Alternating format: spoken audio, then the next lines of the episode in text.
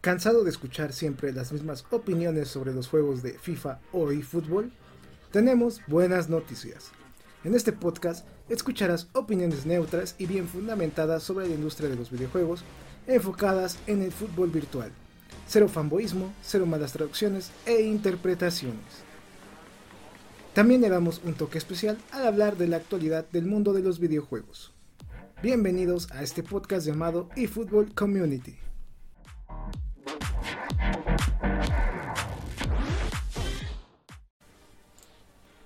Minasan Konishiwa. Bienvenidos al podcast número 90 de el canal de AZK y Fútbol. En esta ocasión tenemos mucha información. Recuerden que es el primer podcast de este año.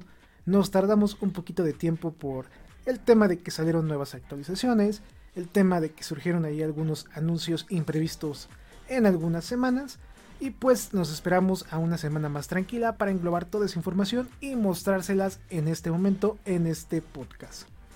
Eh, le damos los créditos a nuestros patrocinadores del canal, quienes son miembros del canal y Patrons, que están viendo justamente ahí en pantalla, quienes hacen posible este tipo de contenido y también pues otro tipo de videos que vamos subiendo semana a semana y día a día al canal. Antes de pues comenzar lleno con la información del podcast. Tenemos varios temas que platicarles, todo lo que ha sucedido desde a finales de diciembre hasta enero en cuestión de juegos de fútbol. Y también pues tenemos nuevas noticias en la parte de noticias gaming, ya que hace dos semanas se estrenó la famosa serie de The Last of Us que tanto hype había tenido en su momento y la verdad después de dos capítulos pues tenemos algunos detalles que platicar con ustedes para decirles si vale la pena, no vale la pena o si es una serie más del montón. También vamos a agregar en la sección de noticias gaming las primeras impresiones de este bundle especial que sacó Nintendo sobre Persona 3 y Persona 4. En este programa solo vamos a platicar de Persona 3, que ha sido el título con el cual he estado jugando en estas últimas semanas, aparte de eFootball. Recordemos que pues es inicio de año, estamos ya en 2023, justamente estamos grabando este podcast a principios de la quinta semana o cuarta semana de este mes. Ya eh, estamos a unos cuantos días de que finalice. Y no se preocupen porque como ya hemos mencionado en videos anteriores, pues en esta ocasión vamos a estar regalando los códigos de videojuegos, de complementos y también de la tarjeta de 20 dólares de PlayStation en este programa. Si nos estás escuchando vía Spotify o cualquier aplicación de audio, te recomendamos que veas nuestro podcast en YouTube para poder canjear los códigos. Pues dicho lo anterior, pues ahora sí vamos a comenzar con el tema que siempre tenemos de inicio, que es la parte de las membresías del canal. Recuerden que, pues, si tú te quieres volver miembro del canal o Patreon, puedes checarlo ahí en el link que dejamos justamente abajo en la descripción del video. Y de hecho estamos viendo el Patreon del canal. Recuerden que las membresías en Patreon están a mitad de precio comparados con las membresías que existen en el canal de YouTube. Tenemos membresías desde 30 pesos mensuales, o sea, un pesito al mes, y tenemos pues membresías un poquito más caras, que a la vez les damos pues mejores beneficios para que puedan ahí estar apoyando al canal. Si gustan, pues pueden hacer ahí alguna donación vía Coffee o también pues uniéndose ya sea Patreon o como miembro de este canal para obtener beneficios y también ya como mencioné extras para que ustedes puedan disfrutar el mejor contenido para ustedes. Iba a decir nosotros, pero nosotros lo hacemos, así que no es para nosotros, es para ustedes. Pues vamos a comenzar con las noticias justamente de esta semana que han ido surgiendo en eFootball, que de hecho son noticias interesantes. Eh, pues vamos a comenzar con, de hecho, las noticias de eFootball hasta este momento. De hecho, han surgido, pues, noticias buenas. ¿eh? Eh, vamos a comenzar mostrándolas, de hecho, ahí en pantalla, en unos segunditos. Listo, ahí está. Pues chicos, vamos a comenzar con la primera noticia interesante que subimos vía ya videos cortos. Recuerden que ahora el canal está teniendo modificaciones para seguir las tendencias que existen hoy en día en internet. Y la plataforma de YouTube pues ahora está eh, como que beneficiando a la gente que sube videos cortos. Así que todas las noticias que antes subíamos en videos de 5 minutos, 4 minutos, 3 minutos, ahora se pasan a noticias de un minuto en videos cortos para que ustedes tengan información precisa, concisa y que no les tome más de un minuto poderla escuchar. Adiós esos videos de 10, 20 minutos donde nada más se pasaban hablando pues temas ahí para meter relleno y ahora simplemente decimos lo más importante y listo. Gracias a un tuit de John Rojas tuvimos información pues eh, diría que interesante y a la vez eh, muy atractiva y es que Estados Unidos está ahora en el top de países que más ingresos le generan a eFootball. Sí, así como lo escuchas, este país que anteriormente era gobernado 100% por FIFA, ahora en su primer año con la licencia de la MLS dentro del juego, está teniendo pues una muy buena aceptación perdón, por la gente que vive ahí. Es un país que obviamente es de los más importantes en el continente americano en cuestión de dinero para los videojuegos, diría yo que el más importante junto con Canadá y México.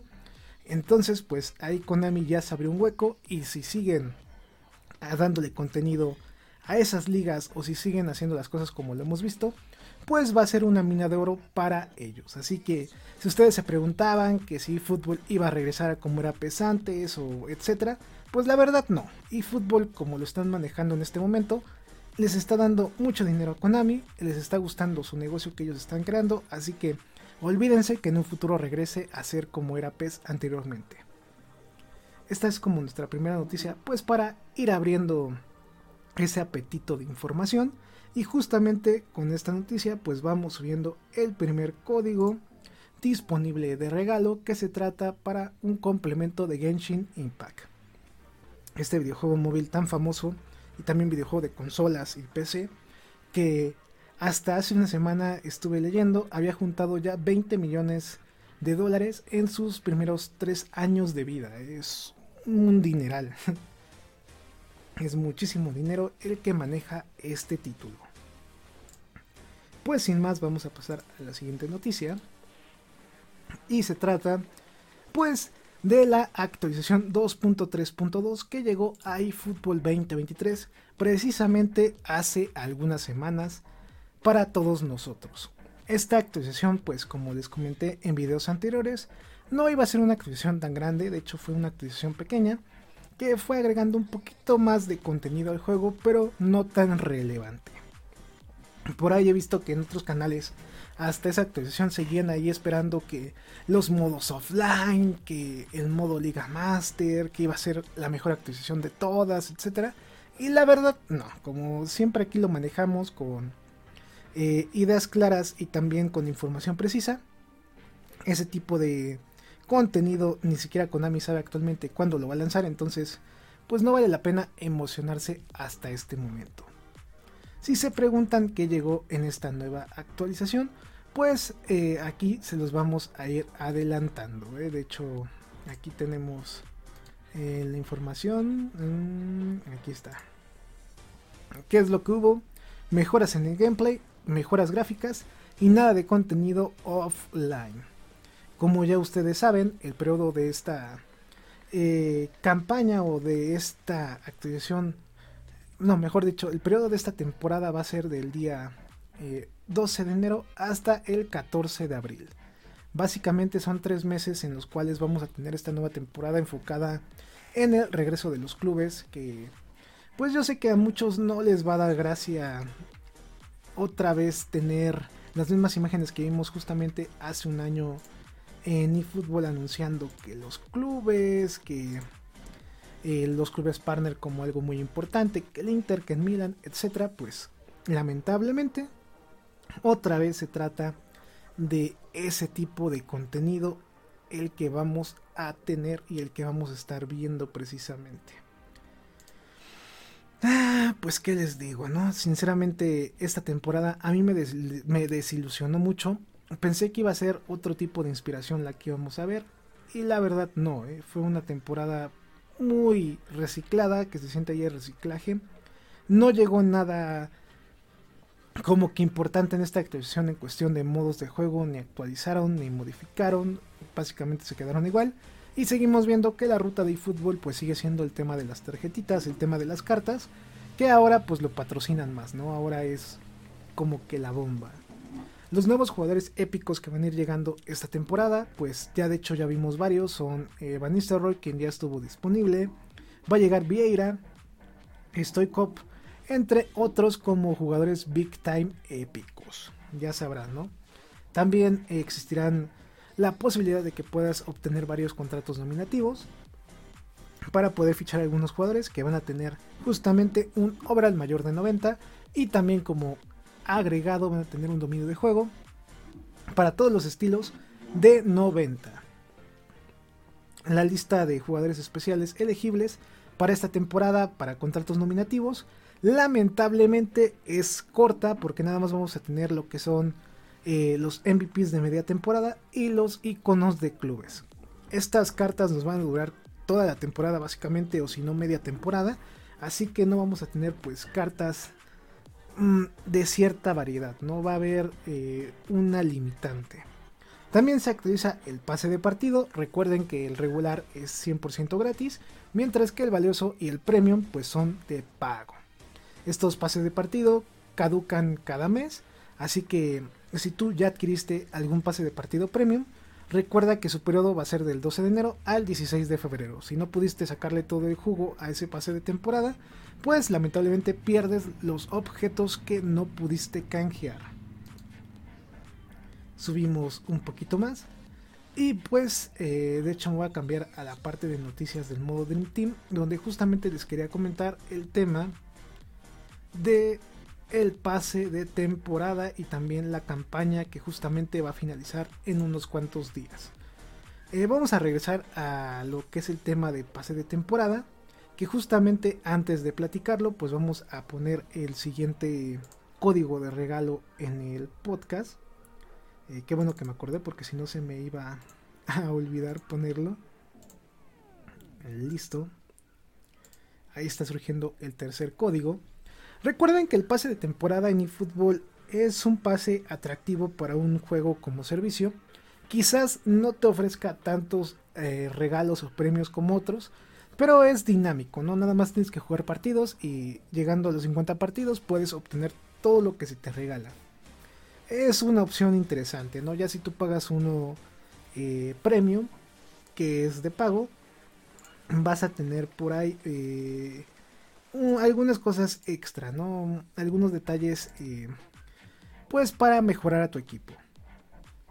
Justamente les preparamos una nota en nuestra página de efootballnews.com.mx donde les vamos a decir lo que pueden obtener dependiendo pues los pases de partido que ustedes adquieran tenemos, por ejemplo, el regular que te va a dar hasta 117 mil puntos de experiencia, dos contratos nominativos de 3 estrellas, un contrato nominativo de 4 estrellas y uno de 5 estrellas más una renovación de contrato de 60 días. Por esa razón les digo que este pase regular o gratis está bien. No, no veo ahí quejas. Para el pase de partido valioso que tiene un precio de 5 dólares, se te va a regalar un jugador como bonus, que va a ser Musiala, hasta 128 mil puntos de experiencia, 200 monedas y fútbol, dos contratos nominativos de 3 estrellas, un contrato nominativo de 4 estrellas, un contrato nominativo de 5 estrellas y una renovación de contrato por 60 días. Este está como que... como bueno y como malo. Para el pase de partido premium, que es el pase más caro que existe, se te va a regalar un jugador de bonus que es Terrier, hasta 302 mil puntos de experiencia, 300 eh, monedas y fútbol, 4 contratos nominativos de 3 estrellas, 2 contratos nominativos de 4 estrellas, 2 contratos nominativos de 5 estrellas y una renovación de contrato por 60 días. El precio de este pase de partido pues es de 10 dólares. Calidad-precio, aquí yo les menciono que si van a invertir mejor compren el pase de partido premium. Van a obtener eh, cosas muy atractivas. Eh, el jugador gratis, pues de cajón es bueno, ¿no? Es un jugador con una buena media. El tema de que puedas obtener tanto monedas y fútbol gratis como varios contratos nominativos, si tú no eres tanto de invertir en la compra de jugadores con los contratos nominativos, puedes armar ahí un equipo interesante en este mes siempre y cuando pues puedas obtener todos estos contratos nominativos jugando los partidos correspondientes de este pase de temporada. Si ya ustedes son pudientes, pueden comprar tanto el pase valioso como el premium y pueden ahí obtener pues varios beneficios, ¿no? Van a obtener varios contratos nominativos, 500 monedas y fútbol, eh, varios puntos de experiencia para aumentar el nivel de tus jugadores. Ahí depende de ustedes, ¿no? Pero si a mí me preguntan si quisiera comprar algún pase de partido, el que más me convenga o más me convenza, yo diría que el premium es el más atractivo, calidad-precio. Regresamos un poco. Ahora sí vamos a pasar al tema de la campaña, que justamente como ya mencioné va a acabar en unos días. Antes de pasar con la siguiente nota, pues vamos a subir otro código de regalo aquí en pantalla para que lo puedan canjear. Pues como ustedes pueden apreciar en la imagen y si ustedes ya jugaron eFootball desde hace ya varias semanas, el tema de esta campaña es el Año Nuevo Lunar Chino que justamente se llevó a cabo el día domingo de esta semana que es 23 eh, de enero, justamente el primer día que estamos grabando. Entonces, pues ahí tenemos la oportunidad de obtener lo que es varios premios jugando partidos y también cumpliendo pues algunas condiciones. Esta campaña se llama Año Nuevo Lunar. ¿Y qué es lo que tú puedes obtener? Pues a continuación te lo vamos a explicar. El periodo de esta campaña eh, va del 12 de enero al 19 de enero y el segundo periodo va del 19 al 26 de enero. Con solo iniciar sesión vas a obtener hasta 80.000 puntos de experiencia para que puedas subir nivel a tus jugadores nada más iniciando sesión. Va a haber eventos tour especiales en los cuales puedes ganar hasta 120.000 puntos GP y 1500 puntos y fútbol. Va a haber un periodo de las mismas fechas que hemos mencionado, del día 12 al 19 y del 19 al 26. También va a haber eventos de desafío especial en los cuales puedes ganar hasta 30.000 puntos de experiencia en cada nivel de partido superado. Y el periodo es el mismo que ya mencionamos. Los objetivos de esta nueva campaña llamada Año Lunar, pues también son interesantes, debo decirles, ya que puedes conseguir 120.000 puntos GP, 2.000 puntos fútbol y 50.000 puntos de experiencia. Recuerden que la parte de objetivos dentro de fútbol nada más debes de completar lo que son cierta cantidad de goles, eh, ciertas modificaciones en tu equipo y ciertos como objetivos que te va imponiendo el juego. Por ejemplo, eh, ganar 10 partidos, por así decirlo, que anoten gol en dos partidos, etc. Así que no, no hay tanto chiste, ¿no? no es tan difícil. El periodo de esta campaña eh, dura del 12 de enero hasta el 26 de enero, justamente cuando estamos determinando de grabar este podcast, que es día 24, entonces ya dentro de dos días esta campaña pues ya debe de terminar y vamos a iniciar otra. Ahora sí, pues vamos al tema de las cartas disponibles que de hecho ya hemos subido en videos cortos. Tenemos las cartas eh, MVP eh, de media temporada, donde lo más atractivo pues son Gabriel Jesús, Pedri y De La quienes tienen un overall interesante al momento de desarrollarlas. Vamos a subir otro código de regalo para que ahí tengamos un poquito más de novedad. y listo, ahí lo estamos subiendo. No voy a adentrarme mucho al tema de las cartas, porque como ustedes ya han visto, hemos subido videos cortos explicándoles si valen la pena o no, si eh, algunos jugadores son sorpresa y otros no. Entonces yo les recomiendo que chequen nuestros videos cortos que están ahí en el canal de YouTube, que se llama AZK y Fútbol, pues para que tengan esa información y no vayamos a estar repitiendo tantas veces de que este jugador se conviene y este jugador no conviene. Vamos a regresar vamos a adelantar las noticias. que de hecho han salido varias cartas, ¿eh? como ustedes pueden estar viendo. Tenemos ahí una buena cantidad de cartas actualmente. Pero por el momento ahorita no nos interesa ninguna. Chicos, pues vamos a pasar a los temas de nuevos partners que justamente llegaron esta semana que pasó. Se anunciaron dos partners muy buenos y también muy llamativos El primero de hecho, ¿eh? el primero de ellos fue eh, el Guadalajara, eh, Chivas, el rebaño sagrado, este club mítico de la Liga Mexicana, quien es partner ahora de eFootball y que gracias a eso va a tener escaneo para todos sus jugadores, va a tener el estadio Akron en algún punto y también pues va a haber cartas especiales de este equipo próximamente, así que si tú eres fan de el Guadalajara, ahora en eFootball pues vas a tener contenido especial de este club. Antes de finalizar esta nota, pues subimos un código más ahí de regalo, ahí estamos viéndolo.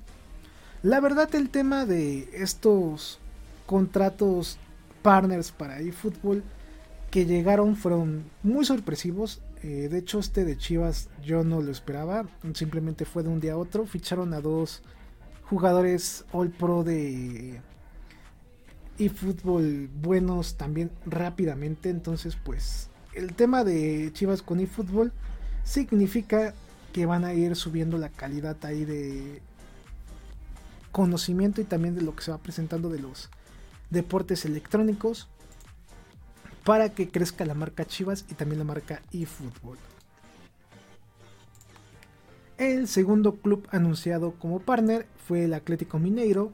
Este equipo ya anteriormente ya se había anunciado como partner, de hecho cuando el juego todavía se llamaba PES, donde nos mencionan que va a incluir un acuerdo de acciones integradas de marketing y colaboración dentro y fuera de la cancha. Konami va a poder recrear al equipo fielmente y también en un futuro va a llegar la arena MRB como su nueva versión. Recordemos que este estadio ya está disponible en eFootball. Yo no soy tan seguidor de este equipo brasileño, no sé si este equipo esté creando un nuevo estadio próximamente o lo vayan a remodelar. Aquí simplemente pues nos dicen que este contenido va a ir llegando de este equipo. Eh, como pueden ver, tanto la liga mexicana como la liga brasileña siguen siendo ligas atractivas para Konami. Buscan eh, hacer los acuerdos partners más posibles para tener estas ligas exclusivas. Recordemos que la brasileña es 100% exclusiva de eFootball. Y también la liga mexicana. Eh, por temas de licencia se la arrebataron a eSports ambas. Y hasta el momento pues el único lugar donde puedes jugar con estos equipos totalmente licenciados es en eFootball. Lamentablemente, como no existen modos offline, no puedes utilizarlos al 100%. Veremos si ahora sí en este año anuncian algo sobre el tema de los juegos, o mejor dicho, de los modos offline a principios de mayo o junio, para saber si van a llegar o no van a llegar. Vamos a poner un nuevo código de regalo ahí en pantalla. La verdad yo estoy un poquito sorprendido por el tema de los nuevos equipos partners que fueron llegando a eFootball la semana pasada. No me lo esperaba, les vuelvo a repetir. Ni que Chivas ni que el, Atlético Mineiro renovara ahí el contrato con Konami. Pero pues ahí están, ¿no? Ahí los vemos ahora disponibles en este videojuego y pues ni modo, ¿no? Así, así nos tocó vivir, dirían por ahí. No me voy triste, de hecho yo esperaría que en algún futuro estos partners les pudieran sacar un poquito más de jugo ahí de parte de Konami. Espero que así sea y si no pues a esperar los años que tengan este convenio incluidos para que ambos equipos estén licenciados solamente en este juego. Pues terminamos la parte de noticias de eFootball. Como pueden ver, fue un mes con varias notas. Sinceramente yo pensé que enero iba a ser un mes medio flojo. Y no, ¿eh? fue un mes sorprendente en temas de información. Tuvimos ahí eh, un poquito de todo, ¿no? Eh, vemos que eFootball sigue recargándose más en las cartas. De hecho, si ustedes checan la página de efootballnews.com.mx, pueden ver que la parte de Dream Team está llena de más eh, información que, por ejemplo, la parte de eFootball noticias. Em, yo creo que pues así es como lo quiere el juego y es lo que tenemos hasta este momento. Así que pues ahí vemos cómo ha ido evolucionando y cómo ha ido cambiando. Antes de terminar de platicar de eFootball, pues vamos a seguir con noticias de FIFA porque FIFA no se, no se quería quedar atrás y justamente subió una nueva actualización del juego, la cual trae nuevas caras y también trajo mejoras a su título. antes de que pasemos a esa información, pues vamos a subir otro código de regalo.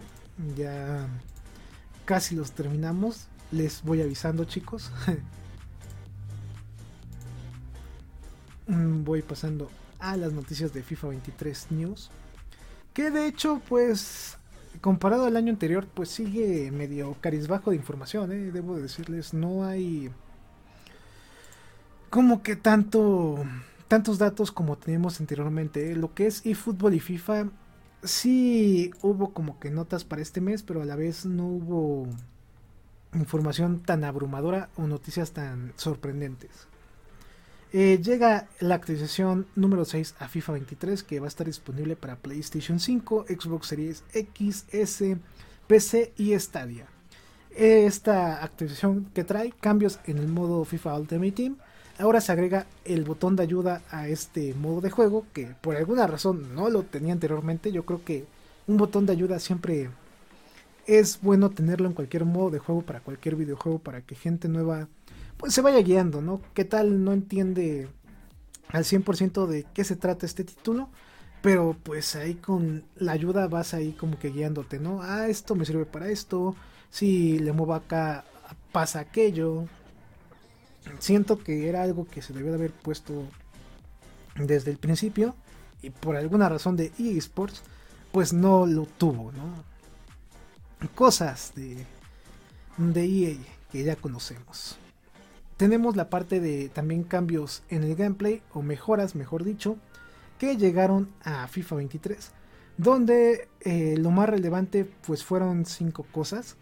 Eh, la primera de ellas fue que cuando juegues contra un equipo que use presión constante, tus compañeros de equipo de inteligencia artificial intentarán proporcionar de manera más activa acciones de pases más cortos. O sea, el algoritmo de inteligencia artificial de EA mejoró. Cuando un jugador defensivo controlado por la CPU aplica presión constantemente al portador de balón, pero no recupera la pelota, puede tardar más en volver a la pista. En pocas palabras, pues se cansa más.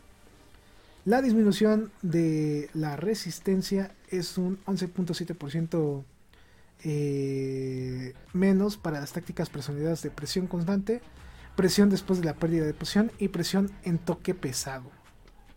En algunos casos, Ahora es más probable que los portadores de la pelota mantengan la posesión de la pelota cuando un defensor los presione desde atrás. Como pueden ver, hubo cambios también en la parte defensiva y por último se corrigieron varios problemas de inteligencia artificial en la parte de regateo, lógica y animaciones, que yo diría son partes fundamentales para este título. Si ustedes ya tuvieron la oportunidad de probar eh, FIFA 23, esta actualización apenas justamente en la semana pasada llegó este update para consolas. Recuerden que primero llega para PC y semanas después llega para consolas. Y la verdad, pues sí se siente un poquito distinto. ¿eh? No, no hubo tanto cambio eh, tan visible, pero sí se siente que se modificaron algunas cosas. Recordemos que FIFA 23 es un título que gráficamente creció este año, pero el gameplay sigue siendo un problema. ¿eh? Sigue ahí teniendo varios detallitos importantes hubo cambios en el modo Copa del Mundo que básicamente resolvieron algunos errores que contenía, no vale la pena ahí mencionarlo, sinceramente no es algo nuevo. En la parte de cambios generales de audio y visuales se actualizaron algunos balones, elementos de la interfaz de usuario, administradores personalizados, faces, kits, tatuajes, botas, guantes, vello facial, insignias, estadios, trofeos, áreas VIP, mascotas, tifos, temas de estadios, descripciones de movimiento de habilidad y tableros de anuncios. Básicamente hubo un update en todo lo que tiene que ver para los jugadores dentro de este título. Se corrigieron algunos errores dentro de FIFA 23 para PC y el que más me llamó la atención fue este que era error en PC. Se solucionaron algunos casos de los problemas presentados por el anti-cheat de EA que no se instalaba o actualizaba correctamente pues este título. Si tú has jugado FIFA 23 en la versión de PC, pues ya debes de saber que es todo un show hacerlo funcionar por este antitrampas que puso EA este año. Así que, según ellos, hasta el update número 6 y después de casi como 4 meses, pues ya solucionaron algunos problemas que ocasionaba este programa que ellos mismos crearon para que no pudieran piratear FIFA 23 para PC. ¿Qué les digo? No, la verdad eh, son cosas chistosas. eh, ¿Qué les digo? No, hasta me da risa. Se solucionaron algunos errores para Xbox 3S donde se ven mejoras ahí visuales en ciertas situaciones que antes pues no se tenían. Eh, yo diría que estos son los errores que más vale la pena mencionar. Los otros como que quedan ahí eh, como no son tan importantes. Pues esta actualización, aparte de lo que ya escuchamos, pues llegó con nuevas faces, con nuevo contenido, etcétera, que es lo que también pues ha llamado la atención a la gente que juega, ya que la parte gráfica del juego se sigue viendo bien. Ahí estamos viendo en pantalla lo que son algunas eh, de las nuevas faces que llegaron al juego y como pueden ver gráficamente este año FIFA sí se ve superior a eFootball pero lamentablemente el gameplay sigue siendo esa piedrita en el zapato que algunos de nosotros nos está molestando. ¿eh? Cuando quiere el juego funciona bien, cuando no, no. A veces el juego hace cada cosa que el realismo que tanto te quieren vender queda a un lado, no es un juego tan realista al final.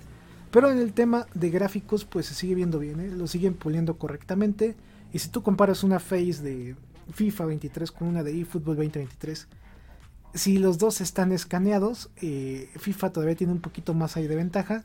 Porque como que su engine, que es Frostbite, eh, les da cierta ventaja en el diseño del cuerpo humano. Mientras que eFootball, con su engine que es Unreal, como que les falta ahí que aprendan un poquito más a pulir la parte gráfica y también pues eh, algunos detalles de las faces de los jugadores.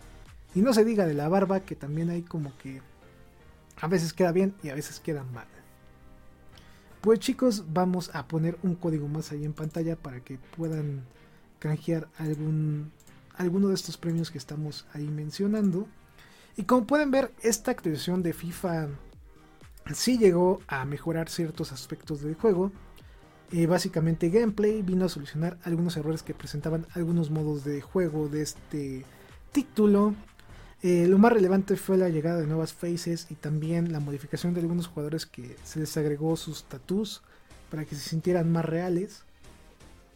FIFA sigue en lo suyo. Eh, y fútbol también sigue en lo suyo, hay que decirlo. No me quiero adelantar, pero ya casi estamos llegando al tema principal donde pues vamos a estarles platicando y fútbol, ¿qué tal está hasta este momento? ¿no? ¿Qué es lo que podemos como que mencionarles? ¿Qué tanto ha cambiado? ¿no? Esa idea que nos presentaron el día 1 que se presentó el juego hasta este momento.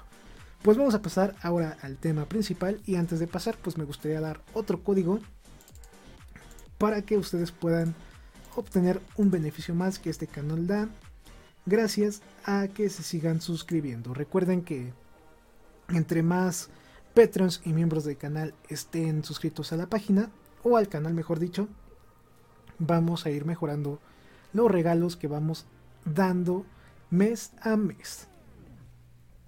Pues chicos vamos a pasar a la sección que sigue que es el tema principal.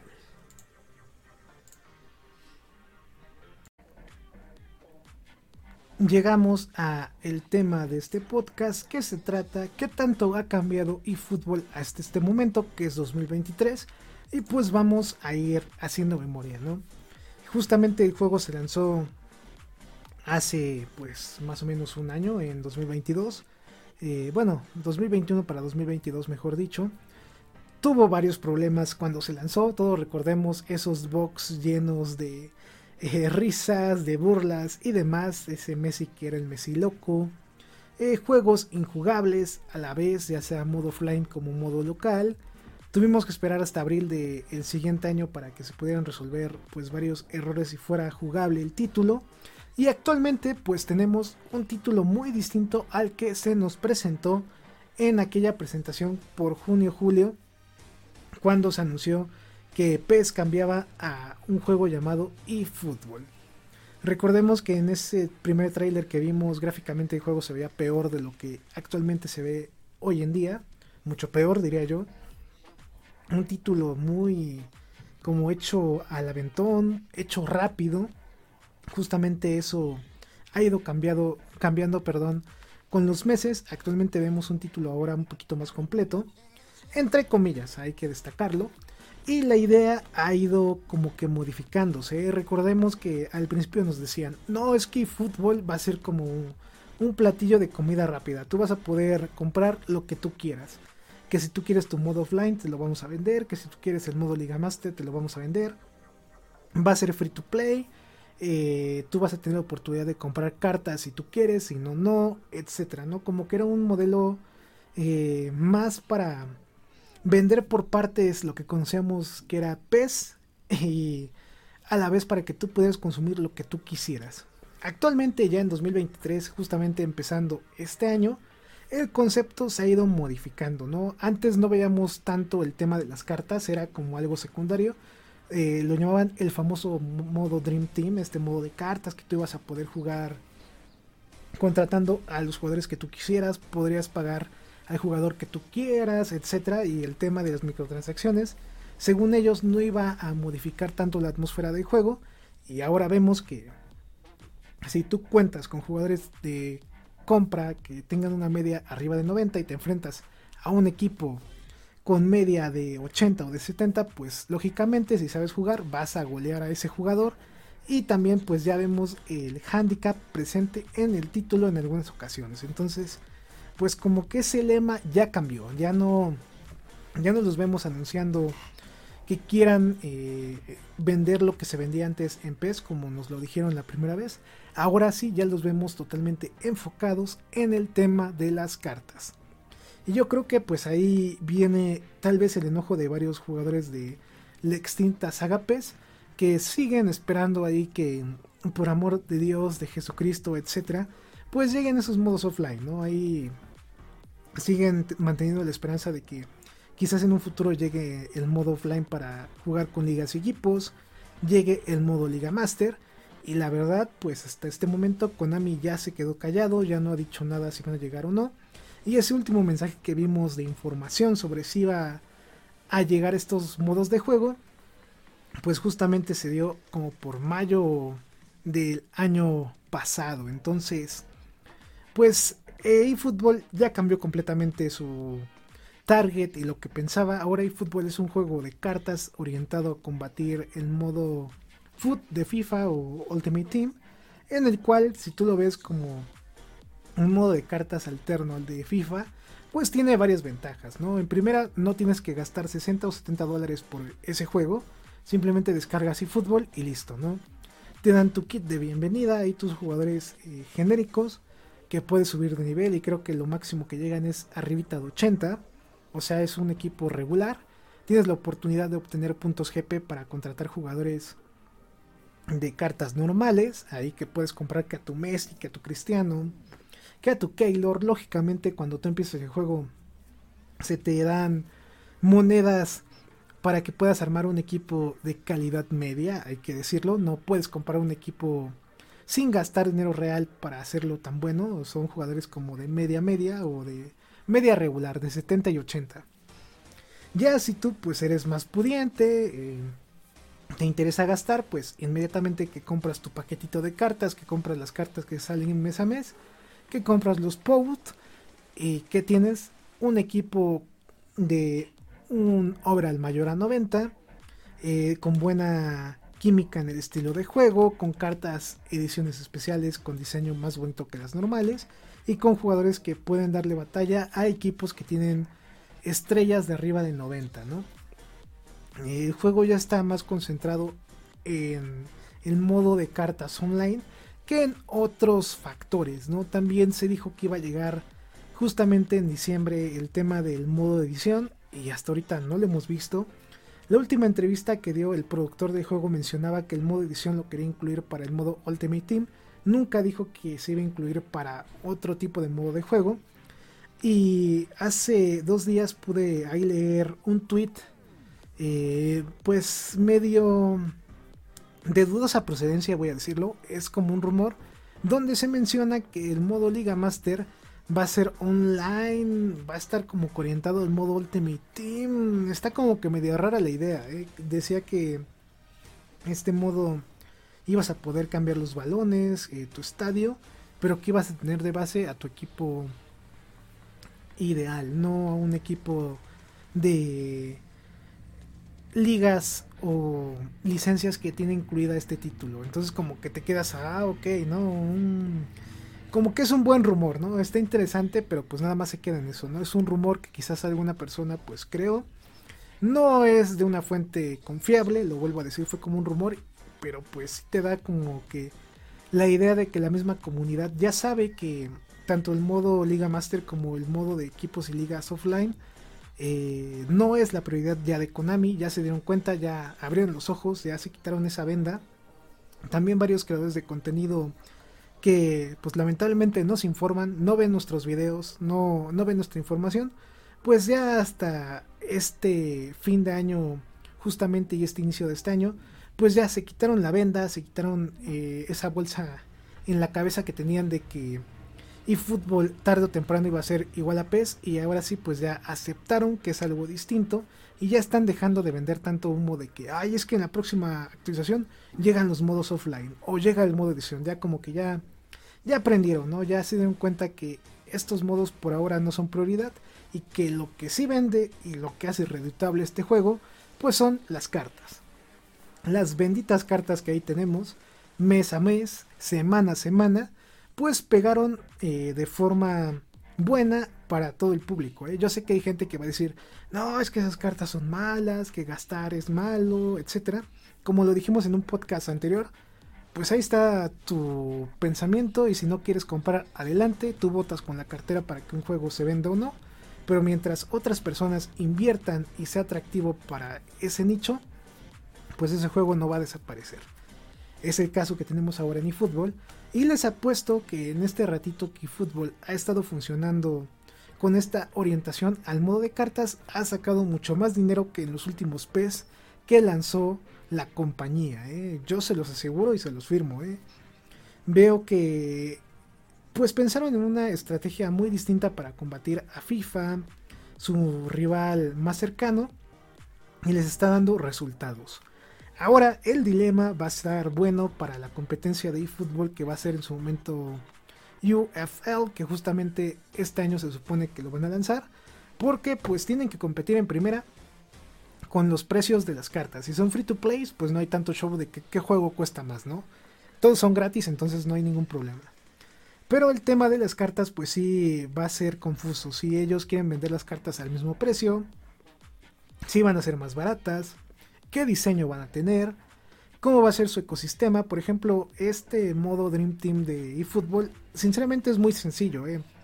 Yo creo que una persona de 10 años y una persona de 50 o 60 años que les guste el fútbol y que más o menos estén ahí acoplados a la tecnología, pues van a poder jugarlo y van a poder entenderlo rápidamente. Te vas al modo Dream Team, eh, tienes una plantilla de jugadores, te venden las cartas, las puedes comprar, puedes comprar algunos jugadores sin gastar dinero real, ahí creas tu equipo, se te explica más o menos bien para qué funciona el estilo de juego, eh, ya tienes como que noción si ya eres exjugador de PES eh, para que puedas jugar un partido aquí en eFootball, etcétera, ¿no? no se ve tan complicado, por ejemplo, como el modo Ultimate Team de FIFA, que pues actualmente tiene varias opciones, ¿no? Que compras jugadores, que vendes jugadores, que tienes tu plantilla, que tienes cartas que no sé qué, que tienes que cambiar cartas, que no, que tienes cartas que fortalecen a tu jugador, que tienes cartas que hacen otra cosa para tu equipo, un menú saturado de eventos, un menú saturado de información que quizás para la gente que apenas inicia, pues se quede así como de, ok, ¿y qué hago? No? Eh, me voy para acá, juego acá, juego contra gente de internet, contra gente eh, de otros lados, contra la inteligencia artificial, etcétera, ¿no? Como que se siente, a la vez de tener más contenido, se siente ya muy saturado. Mientras que aquí en el fútbol, eh, eso de no tener tanto contenido, pues es algo tanto positivo como negativo, porque rápidamente, pues entras a tu equipo ideal, te vas a la parte de eventos y que tienes evento contra la inteligencia artificial, contra usuarios, te vas a la liga y fútbol para ahí llegar a la primera división, para mejorar, etcétera. Entonces como que a la vez es positivo esto de que el contenido sea limitado y a la vez no, pero es fácil de entender hasta este momento. Veremos si en su futuro UFL puede tener ese sistema tan sencillo para que la gente pueda conocerlo y pueda entenderlo. Hay muchas posibilidades. Eh, vamos a ver qué tanto le afecta o qué tanto le beneficia competencia a FIFA para que pueda mejorar o empeorar, al igual que eFootball en su momento. Pues faltan muchos detalles, ¿no? Pero hasta este momento, hasta principios de 2023, eFootball es un juego orientado 100% a cartas. El juego online que actualmente pues es tendencia en la industria de los videojuegos.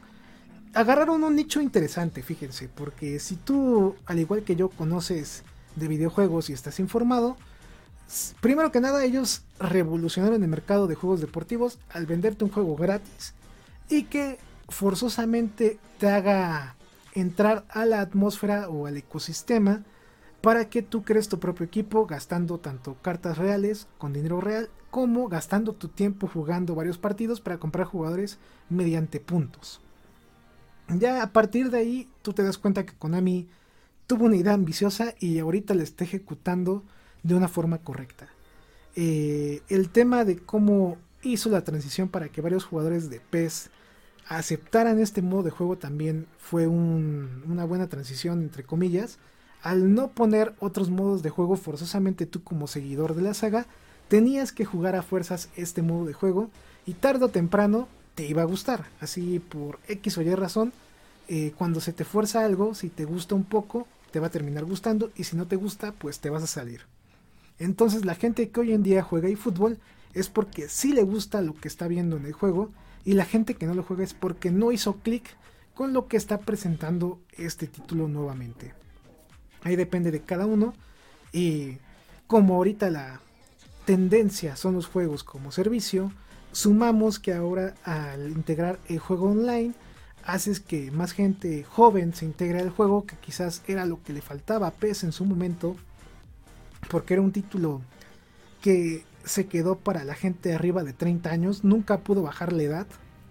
Era muy raro encontrar gente más joven jugándolo. Y este juego pues es todo lo contrario, ¿no? Tiene más gente joven jugándolo que gente adulta.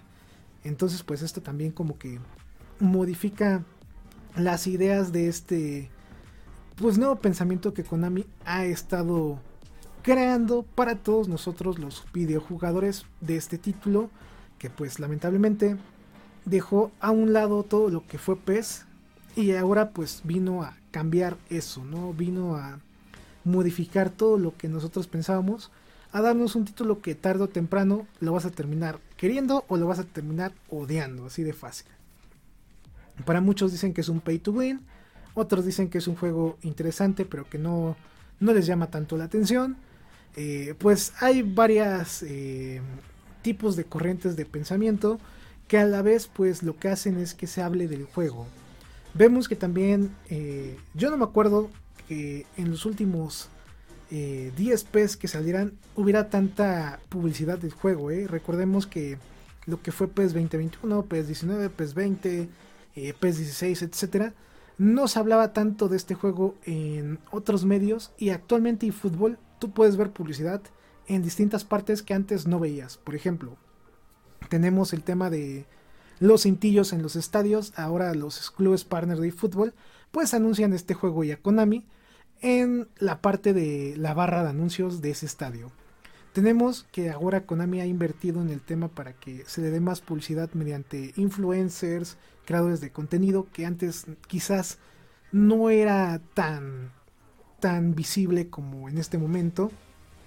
Y también pues ya tenemos ahí uno que otro anuncio en televisión, quieras o no, pues cuando tú ves los partidos de estos equipos partners, pues llegas a ver este cintillo de información. En la parte de medios digitales, lo que es YouTube, lo que es Instagram, lo que es eh, Facebook, pues ya todo el mundo sabe que es eFootball. ¿eh? Tú pones la imagen de eFootball y ya la mayoría sabe que es un juego free to play. Y también ya saben que es un título que desplazó a PES y ahora es otro juego distinto. Entonces me parece que fue un cambio tanto positivo como negativo. Estamos viendo yo creo ya un quizás 80% de este juego en este justo momento en 2023. Falta ese 20% más que vamos a ver cómo lo van a vender, ¿no? El tema de los equipos y ligas para que tú puedas utilizar en modos offline. El tema de la edición, si es que va a llegar. El cómo va a llegar también. Y también pues el tema de los eventos. Que es una crítica que siempre realizo cuando hago streams. Que a veces hay eventos interesantes y otras veces no los hay. Eh, se vienen pues varias actualizaciones de juego. Se van a venir varios cambios también. Si tú has sido veterano del título desde que se lanzó hasta este momento, pues ya es momento de que te des cuenta que ha ido evolucionando muy visiblemente, ¿no? Tú puedes ver los primeros partidos de cuando se lanzó este juego a ahorita cuando tú juegas un partido justamente en este año que es 2023 y es un cambio pues radical, ¿no? Sigue teniendo problemas en el gameplay, sí, sí lo sigue teniendo. Eh, sigue teniendo algunos problemas quizás en la parte de rendimiento en consolas de la pasada generación, pero aún así es un juego que actualización tras actualización sigue como que mejorando, ¿no? Sigue evolucionando y va a seguir evolucionando yo creo eh, hasta que se termine esta IP, hasta que se desgaste, porque como juego como servicio y como juego free to play, siempre vas a tener que estar dando cosas nuevas. Entonces, el fútbol yo creo que no va a dejar de evolucionar y dependiendo del éxito que vaya obteniendo, vamos a ver ahí nuevas cosas de Konami, ¿eh? vamos ahí a ver qué tanto puede explotar el juego. Se me olvidaba mencionar un factor importante que es el tema de los esports. Eh, ahora con eFootball he visto que Konami le ha dado como que más importancia. Recordemos que los esports actualmente es un mercado que ha crecido exponencialmente año tras año tras año y gracias a la pandemia pues creció más. Y no me sorprendería que en un futuro veamos torneos de eFootball legales, eh, quizás hechos por Konami o por eh, socios de Konami en otros países o en muchos países para seguir anunciando el juego eh, o que eFootball llegue a dar a un torneo de, esports importante. Me parece que esta IP está haciendo las cosas distintas a lo que venía haciendo PES, tanto positivamente como negativamente, pero como ya dije, este juego está orientado al online, a las nuevas tendencias, a las nuevas tecnologías por supuesto, a los esports y sé que a mucha gente todavía no le va a dar como que el clic para que lo puedan jugar, pero quizás en un futuro cuando vean o se adapten a la nueva era, pues lo prueben, ¿no? Y ahí va a ser como que el momento cumbre donde digan, ¿saben qué? Me gustó, no me gustó, o yo pensaba que no me iba a gustar y ahora me gustó, o de plano, pues, aunque lo juegue mil veces, no me va a convencer. Fue una evolución agradable, eh, debo decirlo. Eh, si tú has experimentado el crecimiento de este juego también es eh, bueno. Quizás si eres fanático de los videojuegos así como yo que te gusta tanto el jugarlos como, se, como ver cómo se va creando, pues fue un evento único, ¿no? Ver cómo un juego de fútbol ha ido evolucionando hasta este momento y ya empieza a incomodar a grandes como es FIFA en algunos aspectos, pues vamos a ver dentro de 5 años si fútbol sigue teniendo ese impacto que tuvo en estos dos primeros años que ha pues mostrado lo que es. Así que pues en este momento si ustedes me preguntan qué tanto ha cambiado el fútbol, les digo que mucho, ¿eh? Olvídense de la saga como que ahora sí PES se siente muy distinto a lo que era eFootball, o lo que es eFootball mejor dicho. Y pues esta IP es nueva y te está trayendo contenido distinto al que tú llegaste a ver en PES anteriormente. Eh, yo creo que esas serían mis palabras finales. No se pueden comparar ahora. Quizás el gameplay tú digas, bueno, más o menos se juega con PES, ¿no? Pero en realidad pues se modificaron los controles, se hizo como una combinación de controles de PES con FIFA, entonces es un juego distinto a lo que presentaba PES en su momento y fútbol es otra cosa. Así eh, yo creo que contestaría esa pregunta. Esperemos que siga ahí creciendo, que no se estanque, que es lo importante. Y pues vamos a ver, ¿no? Qué tanto crece en el tema de esports, qué tanto crece en el tema de online y qué tanto vamos a ver con el contenido nuevo que llegará para esta nueva propiedad intelectual de Konami. Con esto vamos a ir llegando al final de nuestro eh, podcast orientado a eFootball, o mejor dicho, de este tema de eFootball. Y pues vamos a pasar a la sección de noticias gaming. Antes de pasar a la sección de noticias gaming, pues vamos a dejar el código de regalo del primer título que estamos regalando justamente en este mes, pues para que lo puedan canjear. Así que pues, sin más, eh, pues vamos a pasar ahora sí a la sección de noticias gaming.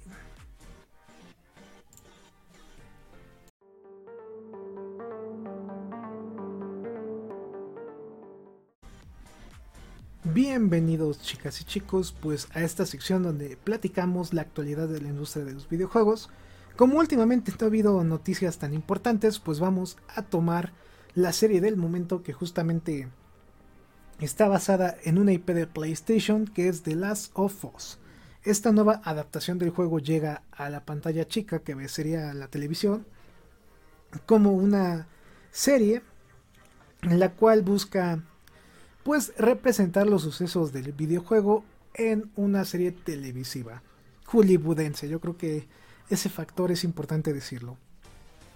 Justamente en el momento que estamos grabando este podcast, ya han surgido dos nuevos capítulos de esta serie. Ya está el primero y el segundo disponibles en la plataforma de HBO, donde se está pues comercializando esta nueva eh, serie televisiva mediante cable. Recordemos que ahora ya todo es por streaming. Y pues vamos a darles nuestras primeras impresiones de este nuevo programa que ha salido de The Last of Us. Para comenzar chicos me gustaría decirles que es una adaptación. Eh, como la palabra lo indica, no es el juego hecho serie, así se los digo. Va a haber cosas que están distinto a lo que nosotros vivimos en ese juego y lo están adaptando para que sea más emocionante o para que tenga pequeñas diferencias con el videojuego para que no sea lo mismo. Recordemos que esta serie pues consiguió buen presupuesto, hay que decirlo. El director fue el que dirigió lo que fue la serie de Chernobyl, que también fue muy buena en su momento cuando se estrenó en HBO y también pues está en colaboración con Neil Druckmann, Neil Druckmann, si no me equivoco, que es el el encargado de realizar The Last of Us, tanto la parte 1 como la parte 2, es el director creativo, el que hace la historia, etc.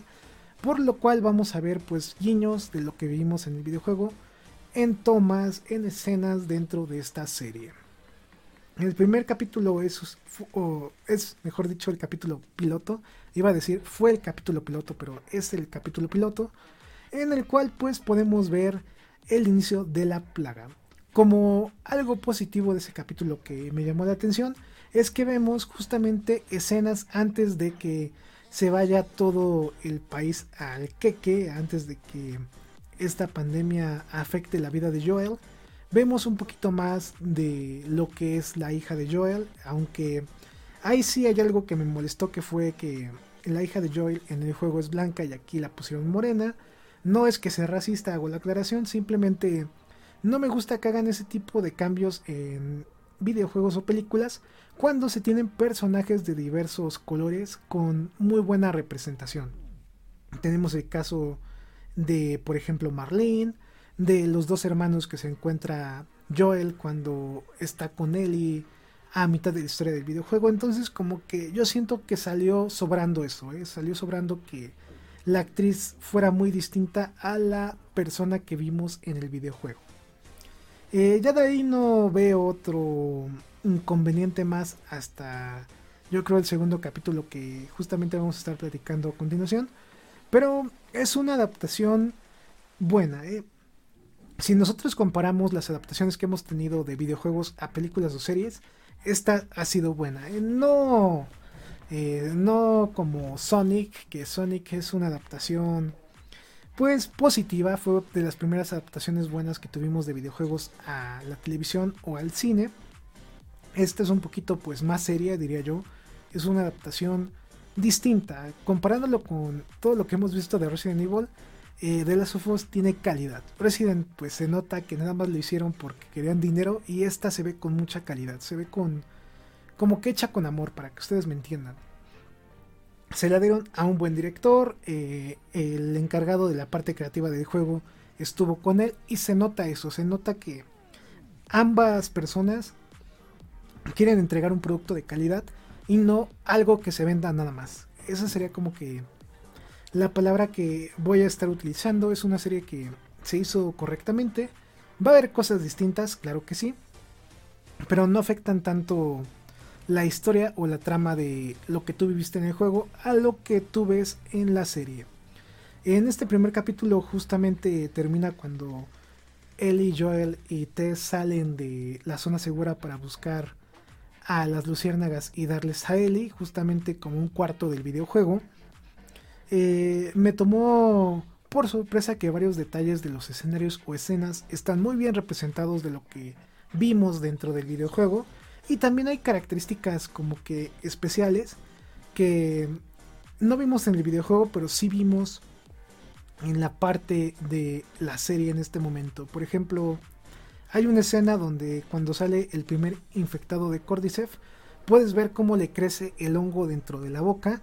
Y de hecho estuve leyendo por ahí algunos comentarios en su momento cuando se le preguntó a Neil Druckmann de esta serie y de la película. Y mencionó que algunos detalles que van a salir pues son cosas que no pudo poner en su videojuego en su momento. Y pues aquí sí lo vamos a poder ver, ¿no? Y una de ellas era eso que quería darle como ese efecto a los infectados, que lo pudimos ver hasta ahorita en esta serie. Es una serie que es más o menos larga, el primer capítulo dura casi una hora y media. sí está medio pesadito, pero está, está bueno, se te pasa rápido. El segundo episodio también se te pasa muy rápido, dura alrededor de 40-50 minutos, es un poco menos, pero de igual forma sigue siendo un capítulo de calidad. ¿eh? Yo pensé que por ser el segundo capítulo íbamos a ver ahí un bajón de escenarios, de efectos visuales. Y no, eh, fue al contrario, yo creo que vimos ahí mejoras gráficas en lo que fue los monstruos, ya salieron los primeros chasqueadores, infectados, etcétera. Eh. Se, ve, se ve bien, eh. Las actuaciones me parecen correctas. Ahí vemos a Pascal actuando de una forma muy buena y metiéndose al papel de Joel, así como gente amargada. Siento que ese papel Pascal ya lo tiene muy arraigado dentro de sus personajes, entonces no es una mala actuación. Y esta chica que hace a Ellie, Bella Ramsey, también hace una muy buena actuación. ¿eh? Les menciono que es una actuación de calidad.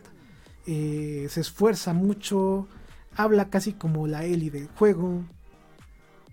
Es, es una forma muy buena de imitación de Ellie en la vida real. Eh, me gustó, me gustó que estas dos personas fueran los actores.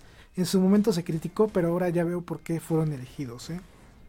la actriz que hace de Tess, pues como que sale sobrando, ¿no? También Tess sale sobrando en la historia, como que no le dieron tanto poder en el protagonismo de los primeros dos capítulos. Este segundo capítulo justamente termina cuando Tess muere. Recordemos que en el videojuego la muerden y ella tiene que retardar a la gente que busca a Ellie para que Joel y ella huyan. Y aquí en el juego pues cambia un poquito, en vez de que los busquen gente armada, pues llega una horda de infectados. Pero de igual forma yo siento que Tess, tanto en el videojuego como en esta serie, pudieron haberle metido un trasfondo pues más grande, un, una historia más conmovedora para que sintieras más feo cuando se muriera, pero no. Simplemente es un personaje secundario todos estos dos capítulos y se muere y no sientes nada, ¿eh? no, no sientes nada de nada, no como en el juego que justamente ella moría y te quedabas como que en shock, ¿no? No esperabas que ella muriera. Aquí como que ya sabes que va a morir, muere y no, no hay algo más, ¿no? Se queda así todo muy tranquilo. La verdad, los fondos, las tomas, uff, no, son puro fanservice para la gente que pudo jugar The Last of Us parte 1. Por lo cual lo convierte en una adaptación buena y es una serie positiva. Es de los pocos programas basados en videojuegos que valen la pena ver. ¿eh? Si me preguntan, eh, AZK, ¿vale la pena que contrate HBO para ver esta serie o vale la pena que la vea? Yo les diría que sí. ¿eh? completamente, si ustedes son fanáticos de The Last of Us, o siempre han tenido como que ganas de jugarlos, pero no tienen como que la convicción de hacerlo, como que siempre están de, ah, sí quiero jugar, pero a la vez como que no quiero jugar, mmm, chequen la serie y si les gusta la serie, pues anímense a probar el juego. Así que chicos, si se preguntan si vale la pena esta serie de The Last of Us que justamente se está estrenando en HBO. Eh, vamos a pasar a la siguiente nota para que hablemos un poco de un videojuego que he estado probando en estas últimas semanas.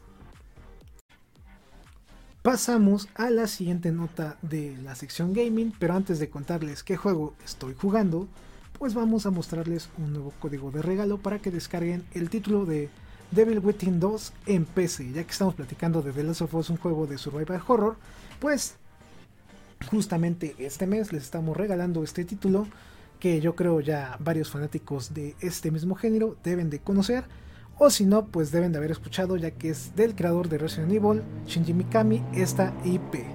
Así que si a ustedes les gusta el terror, se lo recomendamos para que lo puedan descargar y lo puedan jugar. Pues ahora sí, vamos a platicarles eh, mis opiniones de este juego que he estado probando últimamente. Y se trata de nada más y nada menos que del videojuego llamado Persona 3 eh, Portable. Estaba ya viendo videos de este título desde hace algunos eh, días y también algunas semanas. Eh, justamente hace unos 4 días, 5 días salió eh, la remasterización de este juego para Nintendo Switch, lo que es Persona 4 y Persona 3 portable, lo cual lo convierte en un título pues llamativo para la gente que le guste los videojuegos de Persona. Ya hemos platicado de Persona 5, que justamente lo hablamos creo hace dos o tres podcasts. Y en esta ocasión pues nos toca platicar de Persona 3, que fue un título lanzado originalmente para PlayStation 2 creo. Y después pasó a PSP. Eh, de hecho la versión original de este juego hubo dos. La versión normal como todos Persona y después llegó otra versión especial que traía pues más contenido. Y posteriormente, en 2009, cuando se lanzó esta versión de PlayStation Portable que se llama Persona 3 Portable, pues tuvimos una tercera versión, la cual, eh, como cualquier juego portable, pues sacrificó algunos detalles para que fuera jugable en PSP. ¿Y qué fue lo que se sacrificó? Pues las cinemáticas en anime de este título, para que se volviera un poquito más tipo novela gráfica o novela visual, mejor dicho. Si a ti te gusta el género de novelas visuales, al igual que yo, te vas a llevar una sorpresa porque este juego es muy parecido a una novela visual, solamente que en algunos momentos cuando de hecho vas a enfrentarte o estás buscando algunos datos, pues el mapa se convierte en algo más utilizable, ¿no? Más ágil. Cuando tú entras a lo que son las mazmorras, también las ves en 3D y justamente cuando tú buscas algo, pues lo ves como en un 2D, pero vas a ir modificando hacia dónde quieres ir y hacia dónde quieres moverte. Es un juego bueno, de hecho ya llevo casi 10 horas jugándolo, empecé el día viernes, ya estamos en lunes y pues sí le he metido varias horas. No he probado aún Persona 4, que de hecho Persona 4 también, su versión original salió en PlayStation 2 y esa versión de Persona 4 creo que ya estaba disponible en Play 4 desde hace ya mucho tiempo. Pero pues yo prefiero jugar el Switch para los juegos JRPG o RPG por la comunidad de que cuando yo quiera puedo continuar el juego o cuando esté haciendo alguna cosa y tengo algún momento de pausa, pues ahí puedo estar con el juego avanzando lo que yo pueda. Si me preguntan la mejor versión para jugar los Persona es en Nintendo Switch, ¿eh? tanto Persona 5, Persona 3 y Persona 4 son títulos que no te piden tanto gráficamente y de hecho pues es más cómodo jugarlo tanto en modo portátil como conectados a una televisión. Eh, me llevó una sorpresa positiva del título. Como ya comenté al principio del video, nada más había visto videos en YouTube de como de qué trataba, de qué era Persona 3 y nada más sabía que trataba sobre la vida y la muerte. Y ahora que lo estoy jugando, pues sí es un tema un poquito más Mm, complejo. Recordemos que los Persona pues son juegos como tipo thriller psicológicos que te hacen pensar. Y la verdad no esperaba menos de este juego y me está sorprendiendo. ¿eh? De hecho, justamente si remontamos estas épocas de 2008-2009, recordemos que Square Enix en ese tiempo lanzó lo que fue de The World Ends With You, este título de hecho por los creativos de Final Fantasy que de hecho también hemos platicado en otros podcasts. Y como que estos juegos, tanto Persona 3 como este título de Square Enix llamado The Wars End With You, son parecidos, ¿eh? Como que en esa época del 2009-2008, como que la gente en Japón estaba medio depresiva o era tipo emo, porque son títulos que te hablan el tema de la muerte desde un sentido muy profundo y son como juegos oscuros, no son juegos tan felices, aunque quieran aparentar que son juegos alegres, se siente ahí como la oscuridad y se siente un aura de misterio conforme los vas jugando y esto justamente también eh, lo puedes sentir en este Persona 3 que si tú eres fanático de los juegos de Persona, si te gustan los juegos RPG o los juegos de terror, este título te va a llamar la atención.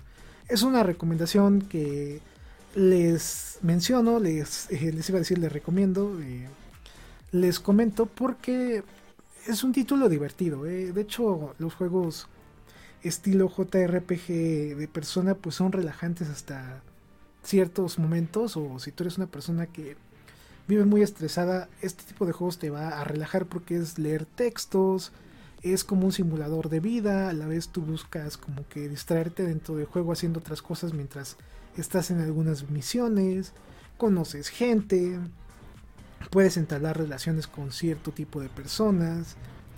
Es un juego de simulación que a la vez se te hace interesante, ¿no? Se te hace complejo, pero esa complejidad va de paso en paso. Eh, tú dirás, un persona pues es confuso, ¿no? Es que tiene muchos botones, tiene muchos comandos, pero no, la verdad no, ¿eh? Yo que vengo de Persona 5 pensé que Persona 3 iba a ser muy distinto a lo que yo jugué por el tema de que se lanzaron varios años después y recordemos que los RPGs conforme han ido pasando los años han ido más sencillos, bueno, se han hecho más sencillos y la verdad no, este juego también tiene como su sencillez Quizás sea un poquito más difícil que Persona 5 en dificultad en algunos combates, pero sigue ese margen, ¿no? Tiene cosas muy parecidas, se mantienen los mismos comandos. Es un juego como de estrategia que si ya sabes cómo fue Persona 5, este juego es muy parecido, lo cual pues lo disfrutas, ¿no? Si tú conectaste con Persona 5, vas a conectar con este juego. Y te sirve para conocer cómo era el pensamiento de los creativos de Persona en esos años, ¿no? Estamos hablando que la primera edición de este título fue en 2004, 2006, algo así, tengo entendido. Y Persona 5 pues salió creo que en 2013, 2014. Entonces, sí pasaron muchos años, pero se sigue manteniendo como la idea. Eh, es un juego que me ha sorprendido y hasta la fecha me ha gustado, ¿eh? Si me preguntan, oye, este, ¿vale la pena? ¿Cuánto cuesta? ¿Dónde lo puedo comprar? Actualmente está disponible en las tiendas online de Xbox, eh, Switch y PlayStation. Y en Nintendo como en Xbox tiene un precio de 380 pesos el juego.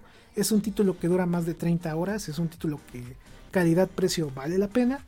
Y como ya dije, si te gustan los RPG, te agradan las novelas visuales y buscas una aventura muy distinta a lo que quizás has podido vivir en los últimos videojuegos que has jugado, es una muy buena opción. ¿eh? Es un título oscuro, interesante, que tiene auras de misterio, que siempre vas a estar buscando cómo resolver la historia y querer saber más, ¿no? Conocer más sobre tus compañeros, sobre los personajes y el tema principal que es la parte de vida y muerte que se juguetea, ¿no? Que se coquetea en este título.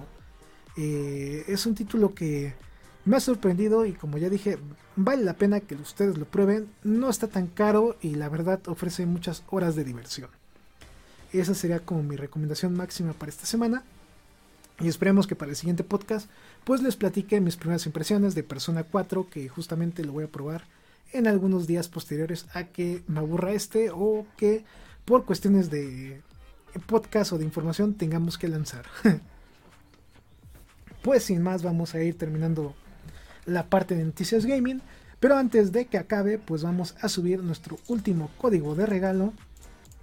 Que justamente se trata de la tarjeta de PlayStation con valor de 20 dólares.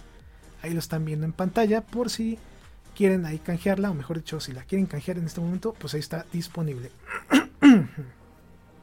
Recuerden que si ustedes se vuelven miembros del canal en el tercer tier o tercer nivel, o Patreons en ese mismo nivel, van a tener acceso a los códigos de regalo con anticipación. Sin más, pues vamos a ir cerrando el tema de noticias gaming. Ya dimos todos los regalos correspondientes a este mes, así que esperen el próximo para seguir obteniendo códigos de regalo, ya sea videojuegos, eh, tarjetas de regalo o complementos para muchos videojuegos, entre otros detalles y regalos más. Pues chicos, pues vamos a ir llegando también ya al final de este podcast. Los invitamos a que se suscriban al canal, a que den like al video, a que lo compartan para que puedan eh, ver más gente este tipo de contenido. Suscríbanse al canal, den like al video, eh, lo vuelvo a repetir por si alguien estuvo distraído. Recuerden que se pueden volver miembros del canal o Patreons pagando 30 pesitos mensuales, o sea, un peso al mes. Y con eso nos ayudan para que podamos seguir creando más contenido en el canal de muy buena calidad. Como ustedes pueden ver, desde ya hace pues varios meses tenemos una producción muy buena, mejor que varios canales que superan el número de suscriptores que tenemos actualmente. Así que queremos seguir creciendo. Gracias por su apoyo y ojalá puedan ahí recomendarnos con más personas, pues para que sigamos subiendo más contenido y entre más suscriptores pues vamos a tener más acceso a más regalos para ustedes.